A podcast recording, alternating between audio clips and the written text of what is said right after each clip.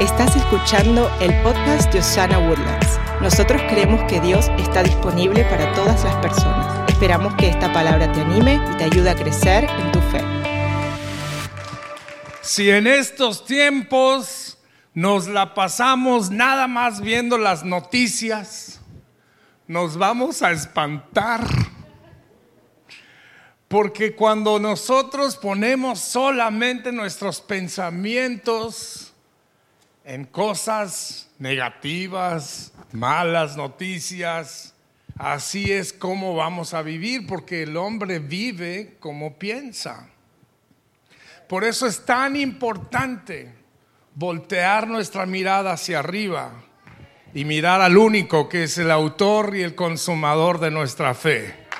Y poner nuestra esperanza en, bueno, si va a aplaudir a eso, aplauda con todo su corazón poner nuestra esperanza en Él. Hoy les quiero hablar acerca de cómo vivir en paz en medio de la tormenta.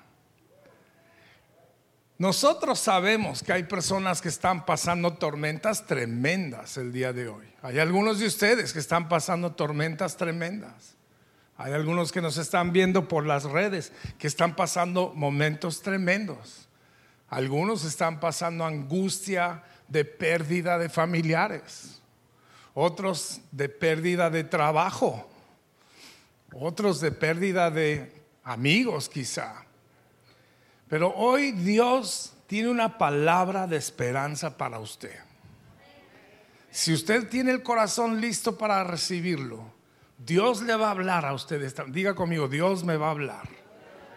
Dios me va. Antes decíamos, dígale al que está al lado, pero ahora ya ni lo miramos, ¿verdad? Dios, dile hacia el aire nada más. Dios te va a hablar, alguien lo va a recibir. Dios te va a hablar. Dice Proverbios capítulo 23, verso 7, porque como el hombre piensa dentro de sí, así es él o ella. Aquí está hablando del hombre, está hablando del ser humano.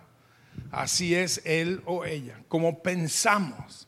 Entonces, ¿cómo tener paz en la tormenta? La respuesta se encuentra en Isaías capítulo 26.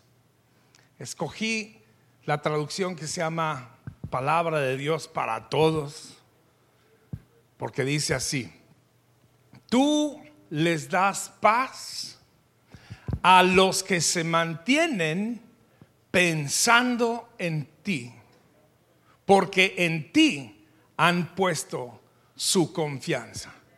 Ahí está, señoras y señores. Los que pensamos en Él, tendremos paz. Pero a mí me gusta que este versículo no dice que pensamos en Él cada domingo. No, dice, se mantienen pensando en ti. Hay otro versículo que dice, su pensamiento persevera en Dios. Es decir, todos los días estamos pensando en Él. Todas las mañanas estamos pensando en Él. A la media tarde estamos pensando en Él. En la tardecita, en la noche estamos pensando en Él. Antes de dormir estamos pensando en Él. Quiero preguntarle, el Señor es parte de su actividad diaria. Porque cuando Dios es parte de nuestra actividad diaria, vamos a vivir en paz. Porque es cuando nos damos cuenta que Él está en control. Dios está en control. Dios está en control. Dígalo después de mí. Dios está en control. Nos acaba de entrar un Amber Alert a todo el mundo. Ay, Dios mío, ¿y ahora qué va a pasar? Yo, también yo lo sentí acá. Dios está en control. Ay, hermano, tenemos que vivir con esa esperanza, tenemos que vivir con esa confianza, porque si no, entonces el enemigo va a matar, a robar y a destruir, que es a lo que vino. Pero Jesús vino a que usted tenga vida y que la tenga en abundancia. Dios está en control. Gloria a su santo nombre. Entonces, necesitamos enfocar nuestros pensamientos en Jesús. Uno de los títulos de Jesús que, más me gusta es el príncipe de paz.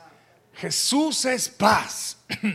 Ahora, yo estoy seguro que algunas personas necesitan que ese príncipe los visite pronto.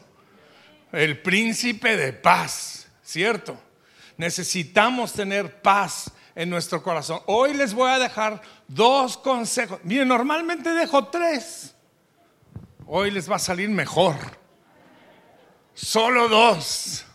Dos consejitos. Los va a querer apuntar porque entonces mañana se va a preguntar qué fue lo que dijo el pastor y lo va a tener apuntado. Solo dos consejos les quiero dejar hoy de cómo puede usted vivir en paz en medio de la tormenta. Número uno, ponga sus cargas sobre Dios. Lo voy a dejar que escriban. Ponga sus cargas sobre el Señor. Les tengo un versículo. Dice Primera de Pedro capítulo 5, verso 7. Y escogí la nueva traducción viviente que me gusta mucho. Dice, pongan todas sus preocupaciones y sus ansiedades en las manos del Señor. ¿Por qué? Ahí nos dice por qué. ¿Por qué? Respóndame. Porque Él cuida de nosotros. Él cuida de nosotros. Diga conmigo en voz alta, Él cuida de nosotros. Él cuida de mí. Diga, Él cuida de mi familia. Él cuida de mi familia. Él cuida de mis finanzas. Él cuida de mi salud. Él cuida de mis hijos. Él cuida de mi trabajo, Él cuida de mi ciudad, Él cuida de mi iglesia, Él cuida de mis nietos, Él cuida de mis familiares que están allá en los países donde los hemos dejado. Él cuida de los suyos, Él ama a los suyos y el que pone su confianza en Él nunca será defraudado. Ah, si va a aplaudir, diga gloria a Dios. Él cuida de nosotros. Hay, otra versión voy a ver si, utilizo esta, esta caja de Kleenex. ¿Cómo se llama usted, amigo? Alfonso. Mucho gusto, Alfonso. Ahorita prepárese porque le voy a tirar este, este, esta, porque hay otra, hay otro versículo, hay otra versión, traducción que dice, echen sobre él sus cargas. Nunca han visto, los que somos del rancho, que somos todos, no se hagan. Estará en la ciudad, pero sigue siendo del rancho, no se haga. Los que somos del rancho, ¿se acuerdan de que muchas veces regresamos y habían las señoras que cargaban leña, el mezquite para, para hacer la hoguera? Y, y lo tenían, ¿dónde? En la cabeza. A veces, ah, la ropa sucia, cuando la venían de, lavar de allá del arroyo, cuando lavábamos en el arroyo, antes que teníamos lavadora y secadora, ponían en canastas y cargaban. Y así mucha gente está cargando con sus cargas. Y el Señor dice, échame tus cargas. ¿Vieron qué tan fácil fue? A ver, écheme eso otra vez para acá, hermano. Vio tan fácil, usted tiene esta carga, algunos de ustedes han estado cargados en estos días y el Señor está diciendo, échamela échamela, échame tu carga, échamela, que me la eches. Alguien diga gloria a Dios. Dios está esperando que tú eches sobre Él sus cargas. A ver, échamela una última vez. Levante una mano al... Nada más el que tenga una carga. Todos los demás dejen la mano abajo. Si usted no tiene carga, deje la mano abajo. Pero si tiene carga, levante la mano para arriba y diga, Señor, echo sobre ti mis cargas. Dígaselo en voz alta, hecho sobre ti mis cargas. Ahora, dice usted, Pastor Marcos, ¿cómo funciona eso? De echar sobre el Señor nuestras cargas. ¿Cómo funciona? Muy bien, aquí le van unos consejos prácticos. Número uno, hable con Él todos los días. Algunas personas le llaman oración. Y la oración es la palabra correcta para usar, pero desafortunadamente la religión ha complicado tanto la oración. Hay gente que dice que usted tiene que decir esto y decir aquello. Mire, lo único que el Señor quiere es que usted le diga algo. Vaya, dígale algo, Señor, échame la mano, traigo una bronca. Él entiende ese español. Él entiende cuando usted le clama así, échele sus cargas hablando con Él. Ahora, no tiene que hacerlo en, el, en, el, en la plaza de la ciudad. Señor, acá estoy. Necesitado alguien que me ayude. No lo tienes que hacer en voz alta para impresionar a nadie. ¿no? Yo me acuerdo cuando yo, cuando yo era niño, había este hermano en nuestra iglesia que siempre que le pedían que él orara, todo mundo sabíamos cómo iba a empezar a voz fuerte decía, amantísimo Padre Celestial, tú que habitas en los cielos, en la tierra y en todo lugar. Y esa era apenas la, la empezada. Ahí le daba y le daba y le daba. No hay que hacerlo largo, no hay que hacerlo estrepitoso, simplemente cuéntele. Es más, algunos de ustedes a lo mejor necesitan ir a un lugar y cerrar una puerta para contarle algunas cosas al Señor que usted no quiere que sus hijos oigan, por ejemplo. ¿Mm? Que ningún amén. Dice usted, pero pastor, ¿qué es lo que usted no quiere que nuestros hijos oigan cuando le hablamos al Señor? Cuando yo voy a hablarle al Señor sobre mis finanzas, por ejemplo, yo no quiero que mis hijos escuchen porque a ellos no les toca. Los hijos, a los hijos no les interesa saber que apenas tenemos para la leche esta semana. Ellos no saben, ellos no saben, pero usted como papá, padre, tú prometiste que nunca faltaría pan sobre nuestra mesa. Eso tú se lo vas a reclamar en privado y te prometo que te lo cumple en público. Nunca va a faltar pan. Nunca va a faltar pan. Diga, nunca va a faltar pan y tus hijos nunca tienen que preocuparse. Lo único que tus hijos necesitan saber es que tú conoces quién es el proveedor del pan sobre tu mesa. Ellos necesitan saber que tú sabes que Dios está en control y que Dios va a traer pan a nuestra mesa. ¿Cómo? ¿Quién sabe? Pero de alguna manera nunca nos va a faltar pan. Yo no veo aquí a nadie muerto de hambre. Veo a mucha gente bastante fuerte, con, con, mucho espíritu. Amén. Entonces, hable con el Señor, cuéntele sus cosas. Hay algunas personas, y esta es una muy buena práctica, que guardan una lista de las peticiones que ponen delante del Señor. Y le ponen fecha. Y Pastor Marcos, ¿por qué la fecha? Porque cuando Dios la cumple, de repente regresas y dices, qué rápido se me cumplió esa oración. O esa oración se tardó un poquito más, pero al fin el Señor la cumplió. Si le pone fecha, usted tiene fecha de un milagro. ¿Se dan cuenta? Entonces usted, usted guarda una, una, una lista de las cosas que usted le está pidiendo y luego haga una segunda lista de las cosas que Dios está contestando para que esa sea su lista de acciones de gracias. Señor, gracias porque sanaste a mi familia. Gracias porque nos protegiste durante toda este, esta situación. Gracias que estamos con vida. Gracias que estamos con bien. Gracias que estamos, seguimos guapos. Gracias, Señor. Nos dicen que nos tapemos la mitad de la cara, pero sabemos que somos guapos en el nombre de Jesús. Aunque nadie lo ve ahora, ¿verdad? nosotros lo sabemos por fe. Y luego usted, cuando usted tiene la oportunidad de recordarle al Señor los milagros, agradezcale. Y usted mismo va a darse cuenta que su fe va a crecer cuando usted guarda esta lista. Ponga sus ojos sobre el Señor. Y lo último que le quiero decir en este primer punto de echar sus cargas sobre el Señor es esto. Una vez que usted se lo ha puesto en las manos del Señor, déjelo ahí. Gracias. No sé quién me gritó ajá, pero es como un amén. Y yo lo recibo como un amén.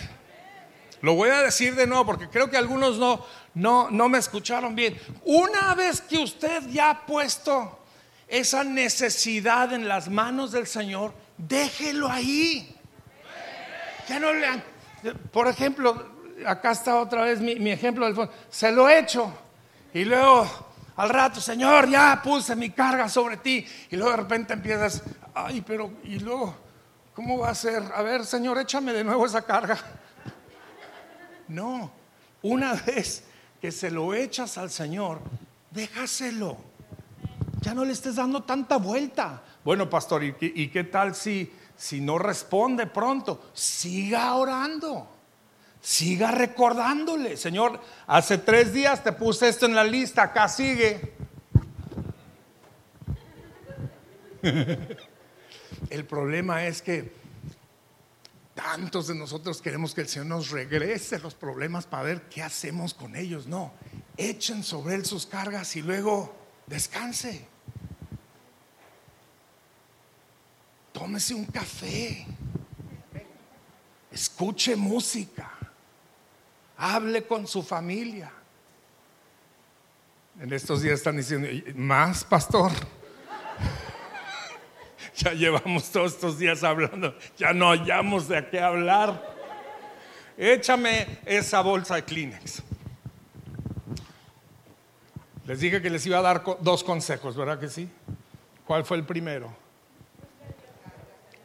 Pongan sus cargas en manos del Señor. Número dos Número dos, manténganse firme en la palabra de Dios.